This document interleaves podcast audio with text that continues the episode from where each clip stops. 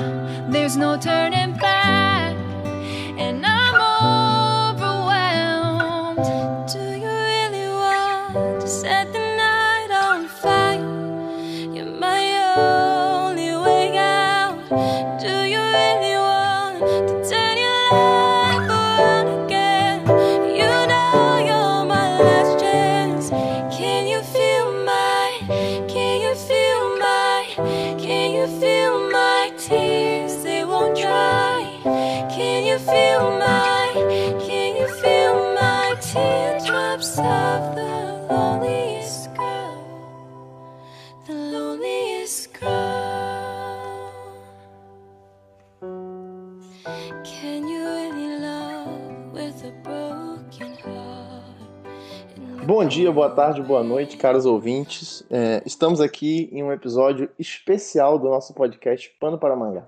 Hoje eu estou reunido aqui com meu amigo Saitama. Fala, Saitama, você tá bem? Estou bem, cara.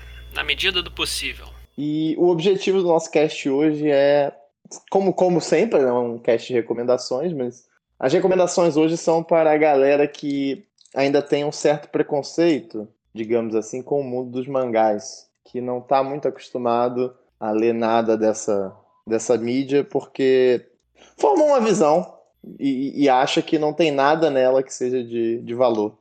Então a gente trouxe uma seleção bem variada aqui para falar sobre e para recomendar para quem nunca pegou um mangá para ler na vida.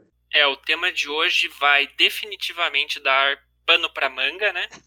Esses mangás que, a gente, que nós escolhemos não são necessariamente obras menos conhecidas, como a gente faz nos outros programas, né? Trazer obras mais undergrounds. Nessa aqui tem bastante títulos conhecidos, né? Porque a intenção é trazer mangá, não mangá, né? Como o Cap costuma chamar. São essas histórias que conversam bastante com a, com a, a mídia ocidental, né? Não, não são muito cartunescas, estilizadas, né? Puxado para aquele estilo oriental de, de, de humor e etc. São histórias que não perdem nada para nada publicado e feito no Ocidente, né? O intuito aqui é a gente apresentar essas obras que são bem variadas, mas que não são naquele padrão do que a gente está acostumado, que é o que faz muito sucesso no Brasil e no mundo, que é o, o Battle Shonen, né? Que é o mangá shonen de luta, que é o, o, o que seria o nosso Naruto, One Piece, é, Dragon Ball, Bleach, essas coisas que todo mundo conhece. Então aqui a gente traz algumas obras que saem um pouco desse, é, desse campo para tratar de coisas que cuidam de outros assuntos variados, mas que não deixam de ser mangá. Mas tem aquele toque meio ocidental, como o Malak falou, né? Uma coisa mais, mais séria, mais adulta, mais próximo do, do, do mercado de graphic novels americano, por exemplo. Exatamente. Então tem, a gente escolheu que obras que vão desde aventura, ficção científica, esportes, romance, tem para todos os gostos, sabe? Tem bastante coisa legal.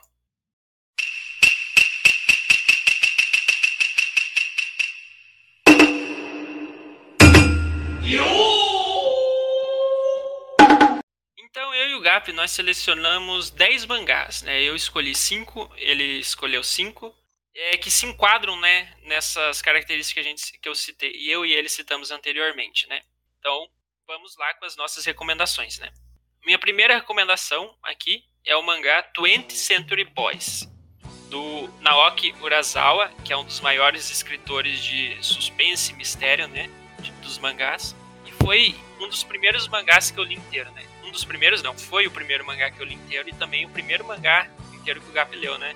Desse, desse conteúdo mais sério, assim, mais, mais adulto, foi, foi sim.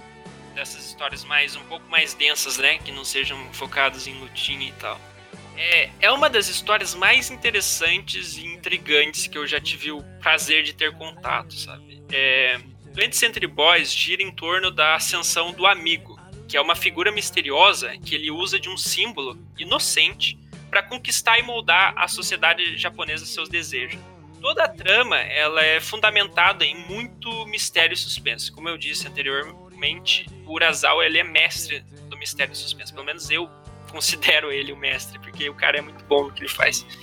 E ele a história é conduzida de maneira que a cada capítulo você fica cada vez mais entregado e cada vez mais fisgado, né, para aquele desejo crescente de compreender as intenções e motivações desse personagem que é o amigo. Ele tem muitos personagens interessantíssimos e uma história muito rica, sabe? Uma história cada vez melhora, melhora, melhora e se desenvolve de maneiras, sabe, que você nem imagina. Então, os 20th Century Boys é uma obra que não perde em nada para clássicos da literatura de mistério. É uma recomendação que eu boto a minha mão no fogo.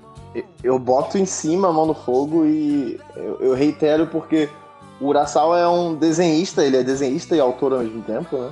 Ele tem um coautor que trabalha com ele, se eu não me engano, ajuda ele a criar as histórias, mas a arte dele é uma das coisas mais interessantes, porque ele representa, é, na, nas obras dele, ele representa muita diversidade cultural. Você sempre vê personagens japoneses, mas você vê personagens alemãos, personagens é, é, da, americanos, personagens é, judeus, personagens africanos de todas as partes da África. E ele, ele sempre representa é, esses povos de maneira que você sempre reconheça. Então você olha para um personagem e você percebe, caramba, esse personagem aqui é japonês, ele tem os traços japoneses bem, bem característicos. E como a Laka já falou, né, ele é realmente um, um dos mestres do mistério do mangá, porque a cada capítulo você tem uma revelação e, e, um cliffhanger. É uma revelação e uma coisa que vai te, te impulsionar para ler o próximo. E você fica sempre naquela tensão, sempre querendo ler mais. É, é, é, maravilhoso. É como ler um livro de mistério mesmo, só que de uma forma mais cinematográfica por causa dos desenhos e tudo mais. É, recomendo muito, recomendo bastante. Meu, um dos meus maiores arrependimentos é não ter comprado a coleção completa quando saiu aqui no Brasil. Eu tenho três volumes, eu acho. O Malaca acho que também tem. Não, tem algum, Malaca? Não, nunca consegui comprar. Então, infelizmente, não tá na minha coleção, mas é, um dia vai estar, com certeza.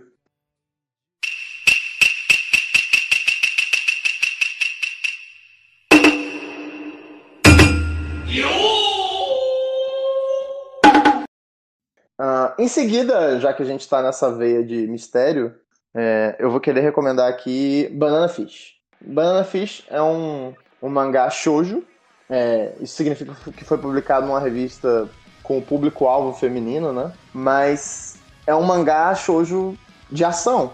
Ele é bem diferente. É, a trama se passa no mangá, né? Se passa na América pós pós guerra do Vietnã e segue a história de dois personagens que estão em busca de saber o que significa o codinome Banana Fish, que foi algo que o irmão do personagem principal é, repetiu diversas vezes até o dia que ele morreu.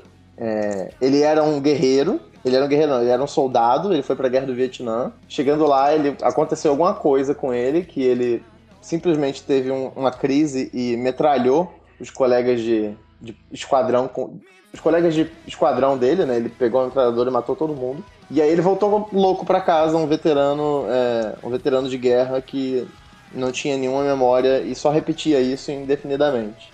E aí, a, essa história envolve assuntos bastante pesados, então eu vou deixar o aviso logo, que envolve é, temas muito pesados, tipo abuso, pedofilia, crime, é, guerra de gangue, mas é exatamente por isso que eu acho que ele se destaca. É um, é um, é um mangá que sabe trabalhar muito bem essas questões, né? Sempre botando a, a devida, o devido peso em cada coisinha que ele fala. Eu tô falando do mangá, mas eu não li o mangá, já. vou fazer esse disclaimer aqui. Eu li, um, eu li alguns volumes, mas na época eu tava enrolado com outras coisas e eu acabei vendo o anime de 2019, se não me engano, ou 2018, que saiu. E é muito boa a adaptação, eles adaptaram um pouco a época, né? Porque o mangá se passava logo depois da Guerra do Vietnã e, e no anime ele se passa nos dias atuais e tudo mais. Mas tirando essa adaptação, acho que não teve mais nenhuma alteração e a história seguiu, seguiu o seu curso.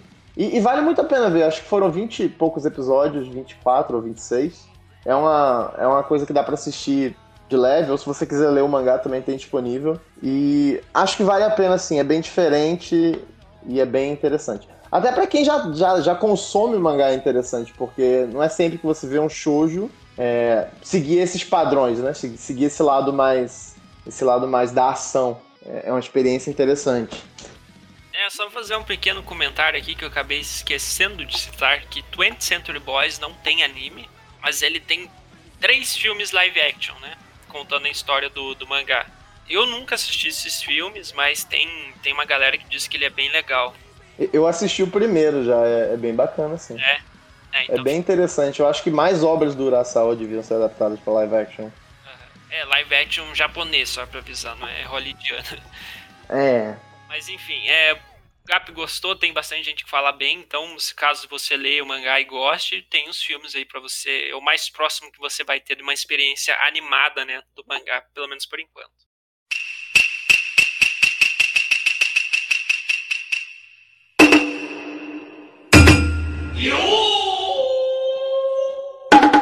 A minha recomendação agora é o mangá Slandunk, que é um dos mais importantes de todos os mangás já publicados até hoje e para mim é a obra de ficção sobre esportes mais importante já feita, dentre todas as mídias de entretenimento, né? Seja quadrinhos, filmes e o que mais for. Esse mangá, que é do mestre Takehiko Inoue, também é autor de Vagabond, que é outro mangá maravilhoso, ele não só conseguiu ser uma excelente obra de ficção, como também conseguiu transformar a própria realidade. Slandunk é um mangá que conta a trajetória do Hanamichi Sakuragi, que é um estudante um delinquente, sabe, desses, de topetinho e tal, topetinho do, do Josuke, que, que adentra o mundo do basquete sem saber de nada.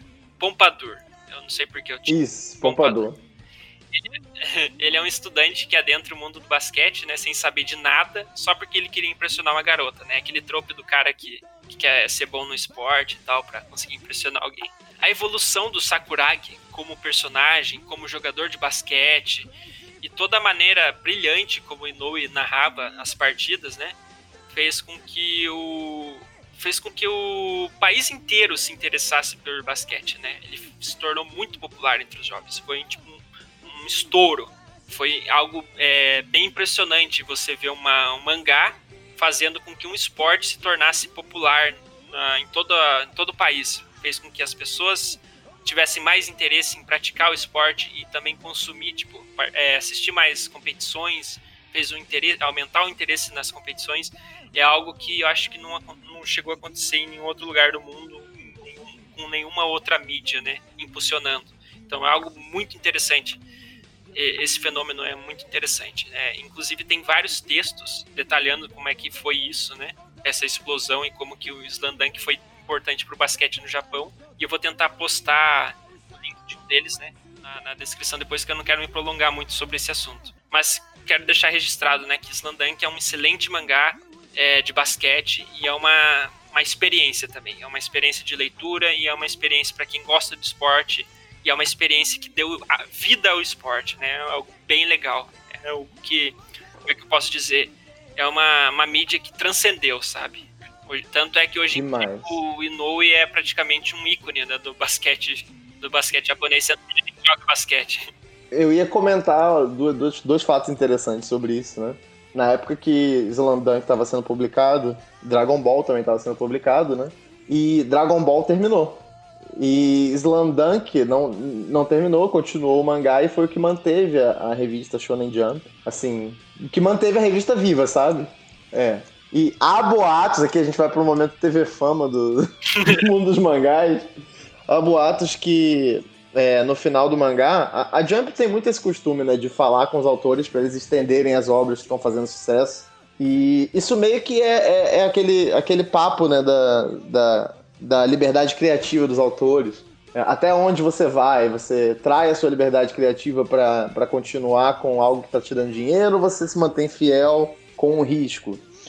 E o Inoue se manteve fiel. Ele terminou o mangá no, na hora que ele queria, no momento que ele queria, e ele não prosseguiu, não deu prosseguimento. Dizem que até hoje o pessoal da Jump ainda é meio brigado com ele.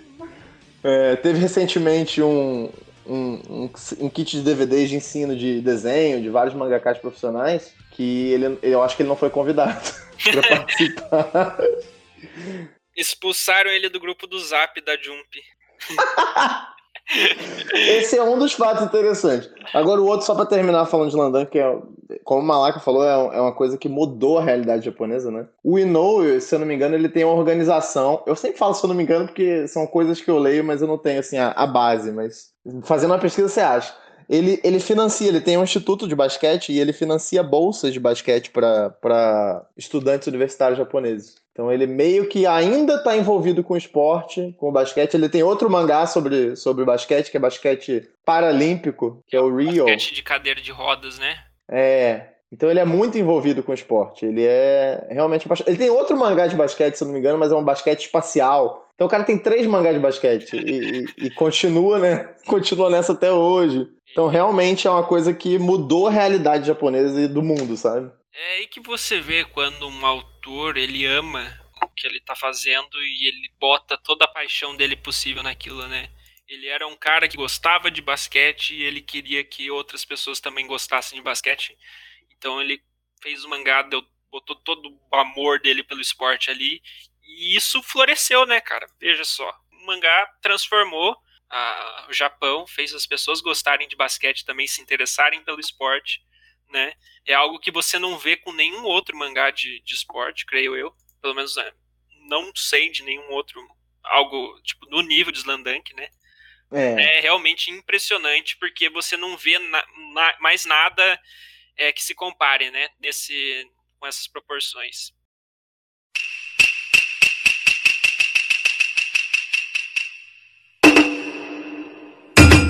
Yo! Então, seguindo aqui, o, o meu caro amigo Saitama acabou de recomendar Slam Dunk, que é um mangá de esporte, né? E eu vou recomendar Glaucus, que é um outro mangá de esporte. E quem, quem entra no mundo dos mangás de esporte, sinceramente, não quer mais sair, porque é, antes de você ler um mangá de esporte, você acha, ah, é um esporte que não tem nada a ver comigo, que eu, que eu vou ler e, e eu nem gosto desse esporte, eu vou achar chato, eu não vou gostar.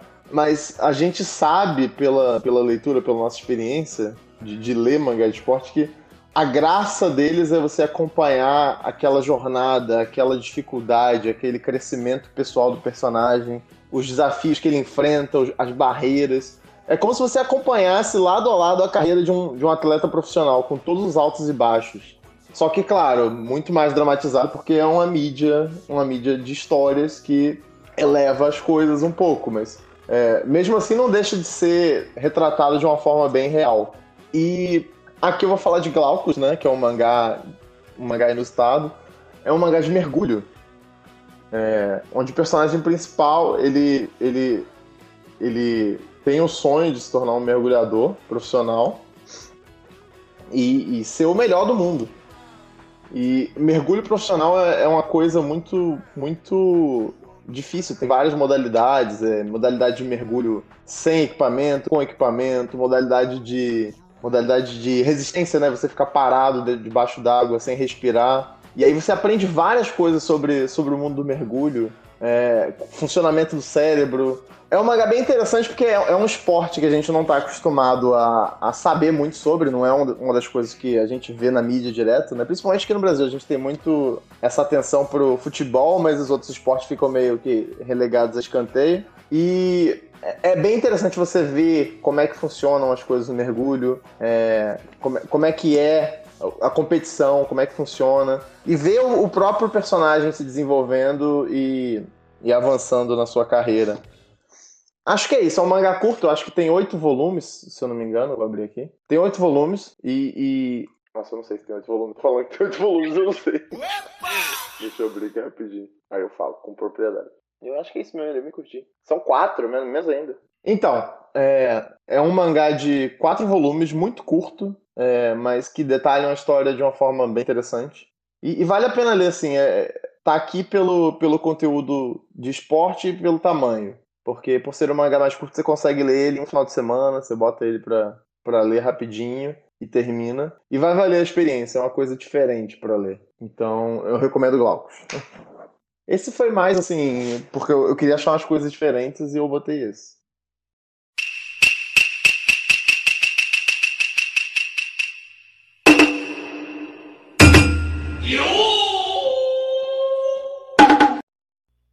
Saindo um pouco agora da parte de esportes, eu quero ir um pouco mais pro alto, lá pro mais especificamente pro espaço, fazer uma recomendação aqui de ficção científica. O mangá que eu quero recomendar é Knights of Sidonia, do Nihei Tsutomu.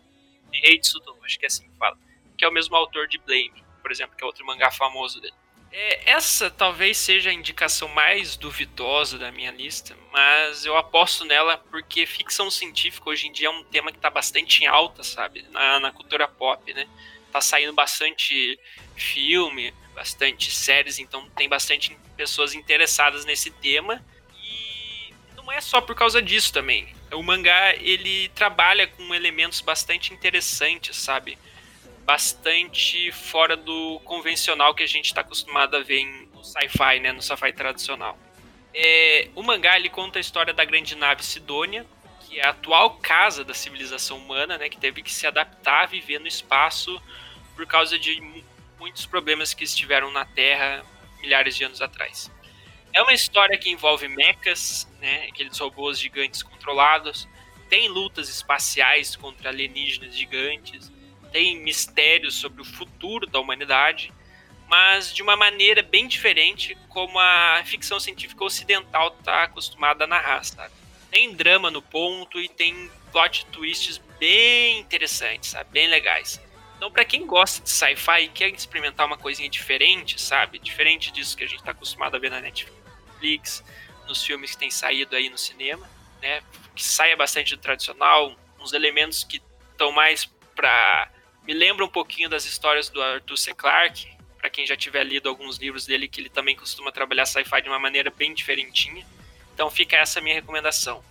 É um mangá que tem 15 volumes, e caso você leia o mangá, gostou do mangá, tem dois, é, duas temporadas, de, se não me engano, não lembro agora se são 12 ou 24 episódios cada temporada, mas é, o anime tem duas temporadas e está na Netflix, disponível se não me engano, tem até dublado lá para vocês assistirem. Então fica essa recomendação aí de um sci-fi diferentinho.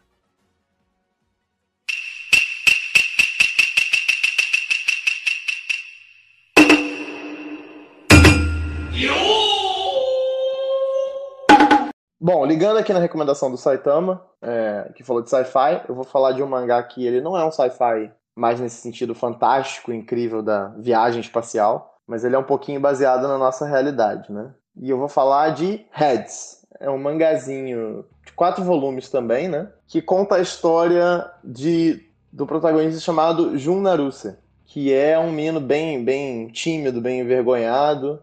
Então, o, quando ele está trabalhando um dia, o, um criminoso entra no, no escritório dele, da, onde ele trabalha, e tenta atacar ele. E aí tem uma garotinha na cena. Se a filha do dono da loja e tudo mais. E pra salvar ela, ele pula na frente da menina e ele toma um tiro na cabeça. É, ele fica em coma, né? Durante um certo tempo. E um mês depois ele acorda. Quando ele acorda, dão a notícia para ele de que uma pessoa doou metade do cérebro dela para ele. E aí que começa a história, né? Porque ele recebe um transplante de cérebro e aos pouquinhos ele vai sofrendo certas transformações. É como se aquela metade do cérebro que ele recebeu estivesse meio que influenciando o comportamento dele. Então é, é como se ele estivesse sendo juntado a outra pessoa, ele estivesse sofrendo alterações baseadas nesse transplante.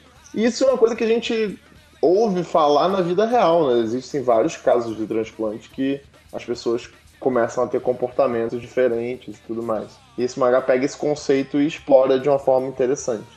É curtinho, é, é, quatro volumes, como eu falei, é bem, bem tranquilo de ler. É, e é bem, bem divertidinho, é bem bacana. Dá pra, dá pra mergulhar de cabeça e, e sair falando, nossa, valeu a pena, foi interessante. Literalmente mergulhar de cabeça. Literalmente mergulhar de cabeça.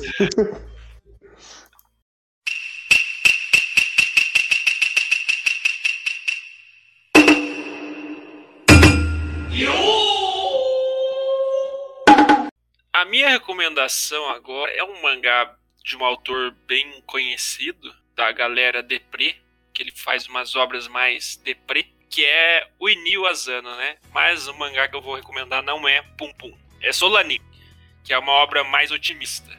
E eu vou recomendar porque o tema que essa obra aborda é bastante pertinente, sabe? Introspectivo e tem, ela pega em temas que afligem bastante, né? As pessoas hoje em dia, inclusive eu. A história é sobre Meiko e, e o Taneda, que é um, são um casal, e as decisões, né, deles para com a vida, né? O mangá aborda as incertezas da vida adulta, as indecisões que a imprevisibilidade de um futuro brilhante pode causar, né, na gente. Pega bem na raiz de muitos problemas que, como eu falei, eu mesmo enfrento. Então, foi uma leitura que me fez refletir bastante e pensar sobre a maneira como eu conduzo a minha vida. Essa é, é uma recomendação para quem quer uma, uma, leitura mais leve, sabe? É um mangá curtinho também. Acho que são. São dois volumes. Eu tenho dois eles volumes, físicos é. em casa. Coisinha linda. É, ele dá uma coisa, acho que de 20. Não, 16 capítulos, sabe? Mas é uma leitura bem contemplativa e que te faz pensar um pouco sobre a vida, sobre a maneira que você enxerga a vida, sobre a maneira que você conduz a sua vida, sabe? Então é, é aquele tipo de mangá que faz você pensar um pouquinho fora da caixa, sabe? É uma leitorinha gostosa, mas também te faz pensar, te faz refletir um pouco. Fica a minha recomendação aqui de Solani. É, e depois que vocês lerem o mangá, vocês vão lá no YouTube e procurem é, Hot, R-O-T-T-I, Solanin, para vocês verem a versão do filme da, de uma cena chave assim do, do mangá e vocês com certeza vão sentir uma emoção diferente. É, eu, ah, recome eu recomendaria até fazer isso antes e depois de ler o mangá, porque aí vocês vão perceber a, a diferença que é ver aquela ver essa cena antes sem nenhum contexto e ver essa cena depois sabendo todo o contexto do, do que acontece na história. É porque Solanin é o nome de uma música que eles compõem né, no decorrer do mangá. Então daí tem um filme live action de, de Solanin e daí tem uma, um momento onde eles tocam essa música, sabe? É, um, é bem, bem legal, bem emocionante. Exatamente. O, a banda, aquela banda famosa, o Asian Kung Fu Generation, eles também regravaram o Solanin. Tem muita gente que conhece essa música por eles e não pela, pela gravação original do filme. Bem bacana. É maravilhoso. Eliassano, né? Sem, sem condições. Cara, é, é outro, fera.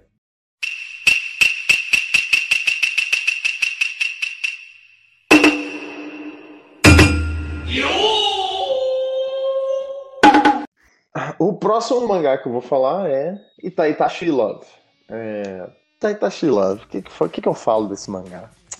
É um mangá que eu já li tem algum tempo, né? E primeiro vale ressaltar que o mangá é de uma autora feminina, a Kiriko Nananan. Ela é uma, uma mangaka muito, muito, de muito sucesso no Japão, assim. É, não sucesso comercial mainstream, né? Mas ela é, ela é bem, bem conhecida assim na galera que que lê mais essas coisas diferentes. E por que, que eu tô recomendando esse mangá, Itachi Love? Porque é um mangá de uma autora feminina falando de problemas femininos sob a perspectiva dela, né? Então, esse mangá, Itachi Love, é uma coleção de 23 é, histórias, 23 one-shotzinhos, digamos assim, né? Que são todos sobre amor, mas sob a perspectiva feminina. Então eu acho que é um mangá que vale a pena pra galera que não é do, do, do sexo feminino, né? Pra galera que não, não tem essa perspectiva, ler e meio que ter essa perspectiva diferente. Aquela parada que a gente já falou, né? De você, pela leitura, conseguir ver as coisas de um outro lado. São 23 histórias que se interligam, algumas e outras não. É, mas são todas bem interessantes, todas com um probleminha, todas com uma situação do dia a dia. E, e, todas valem a pena ser lidas. Eu, eu tô com ele aqui guardado para reler logo, logo, porque eu lembro quando eu li ele, eu fiquei meio pensativo sobre a vida e acho que agora é um momento oportuno para eu reler ele.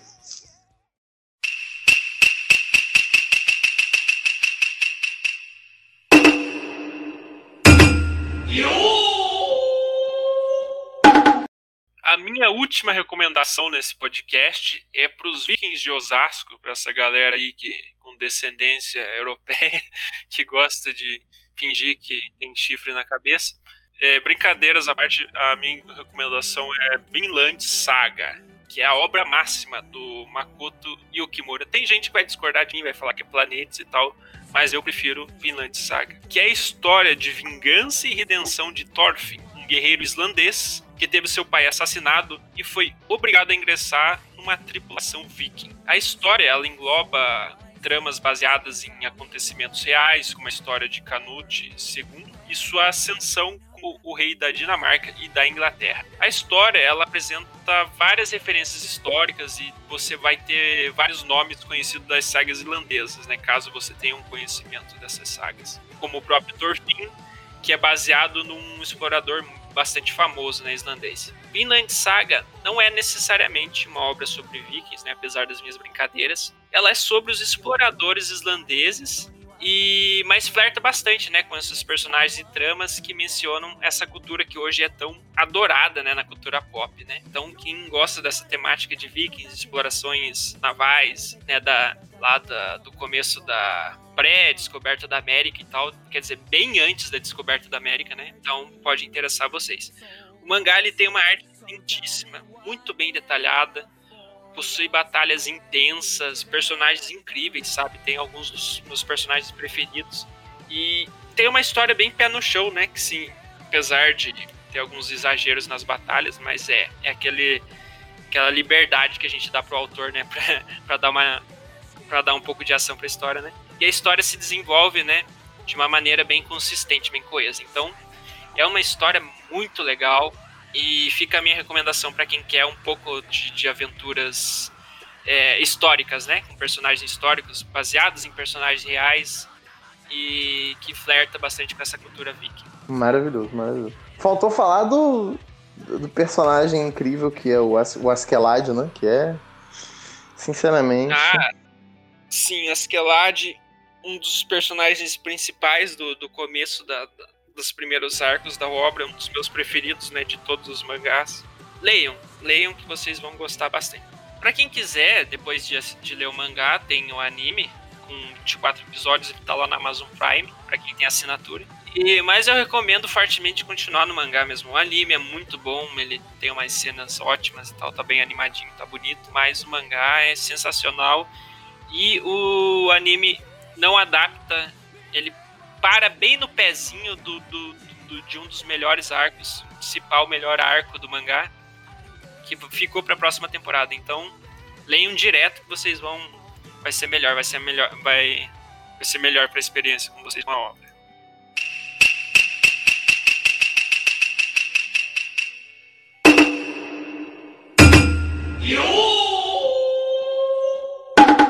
E como, como disse é, Jesus Cristo na Bíblia, né? De Naoki Urasawa viemos e a Naoki Urasawa voltaremos. Para terminar aqui esse cast, a última recomendação é mais uma obra do grande, grande ídolo da, do mistério e do mangá japonês, que é Monster, de Naoki Urasawa. É, grande Monster. Grande Monster, né? É, é a obra dele que é a mais conhecida, eu, é a que todo mundo, quando pensa em Naoki Urasawa, lembra. The Monster. E é uma história bem interessante, bem interessante. É a história de do Dr. Kenzo Tema, né, um cirurgião japonês que mora na Alemanha, trabalha em um hospital alemão e, e um dia ele se vê confrontado com um dilema. Ele tem uma, uma escolha a fazer. Ele está trabalhando e chegam dois pacientes emergenciais. É, um é o prefeito de uma pequena cidade, se eu não me engano, que é a cidade que ele mora. E o outro são duas crianças. É, ambos têm ferimentos muito graves. E a criança tomou um tiro na cabeça. As duas crianças foram, foram é, tomaram um tiro na cabeça, né? É, o Dr. Tema ele prioriza na hora de fazer a escolha dele o paciente que chegou primeiro.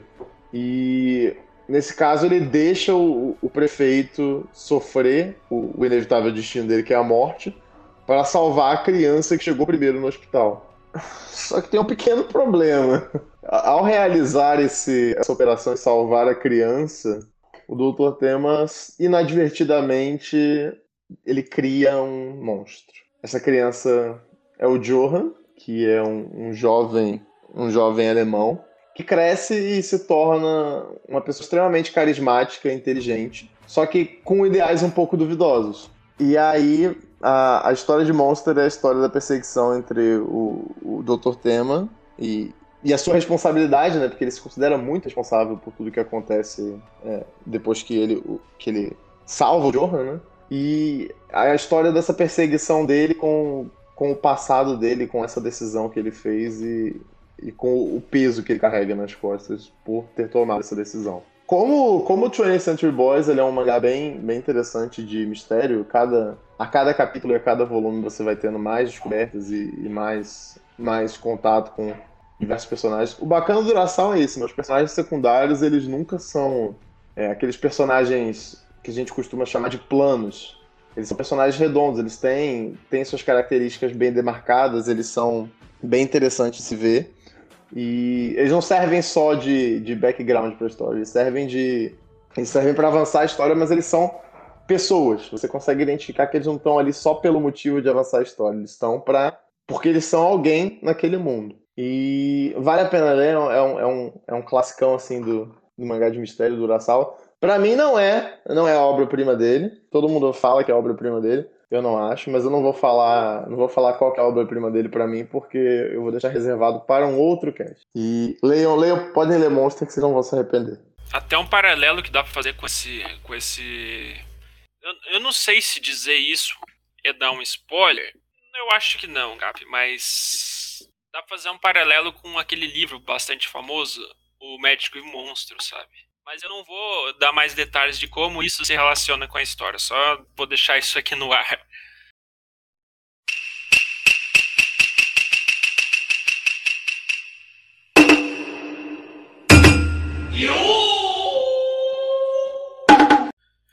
É então, isso, meus amigos, é isso.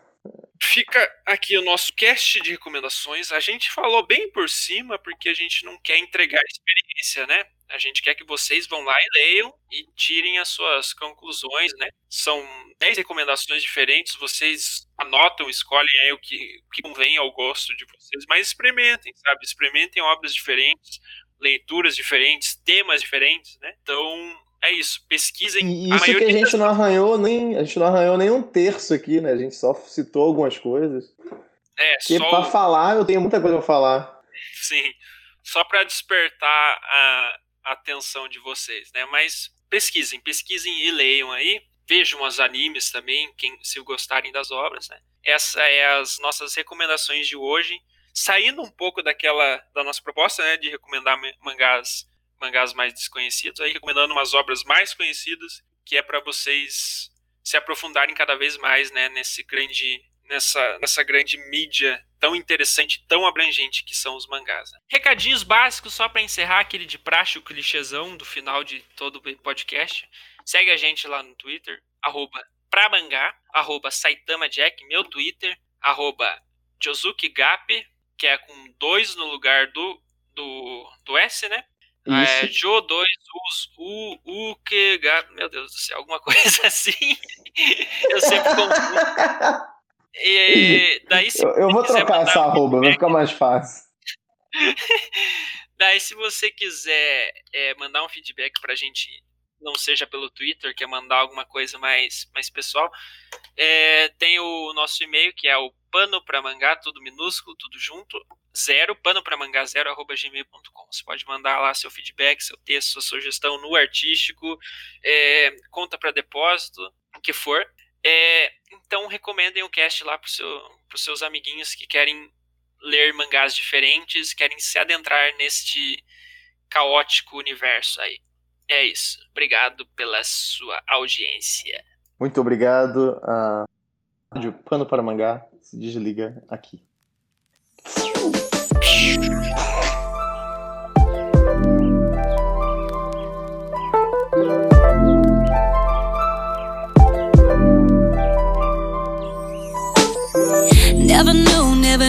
I was waiting right around the corner.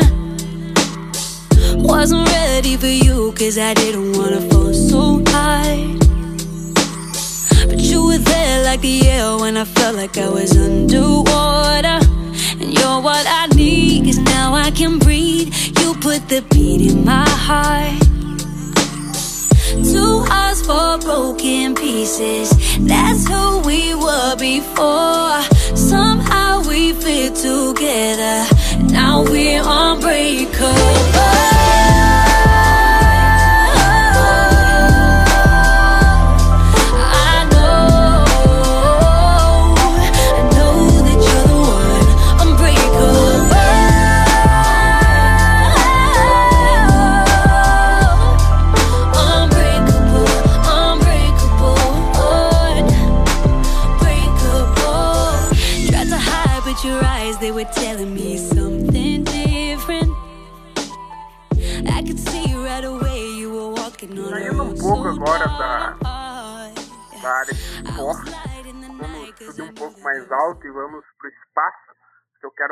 Recomendação de sci-fi agora. A obra que eu quero recomendar é Knights of Sidonia, que é do Nihei Shisutomo, que é do mesmo autor de Blade Imortal. Não, não, não. Não é, né, cara? Blade não, não. Nihei é do. ele é do Blame. Blame, não é Blade, é Blame. Porra, eu o nome do cara.